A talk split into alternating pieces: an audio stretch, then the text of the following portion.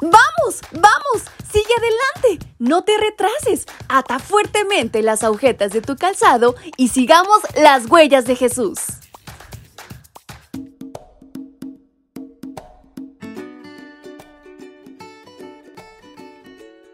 Hola, hola chicos y chicas, ¿cómo están en esta mañana? Su amiga Fabi les acompaña nuevamente y les da la más cordial bienvenida a este su devocional para menores y adolescentes. Hoy quiero recordarles lo importante y especiales que son para nuestro Dios, pues no es casualidad que escuchen este audio. Y en este 21 de mayo hay una gran reflexión por aprender. ¿Quieren saber de qué se trata? Pues vamos, acompáñenme.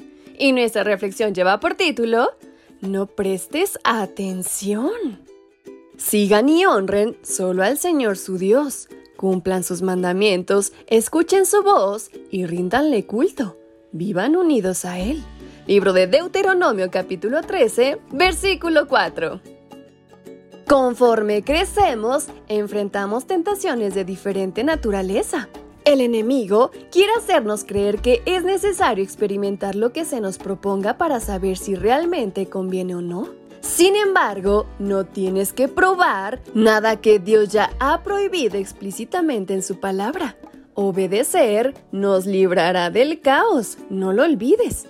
La iniciación a probar se convierte más poderosa cuando procede de alguien que conocemos o admiramos, o cuando se trata de un familiar o un amigo.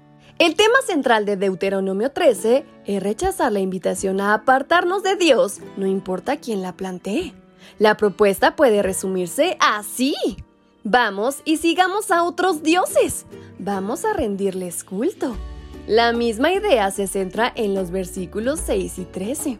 En el primer caso, la invitación la presenta un falso profeta. Un profeta puede predecir tanto un acontecimiento como hablar de parte de Dios en asuntos que conciernen al presente. En los tiempos bíblicos, los profetas de Dios eran veraces. No existían profetas 70 u 80% confiables. Simplemente lo eran o no.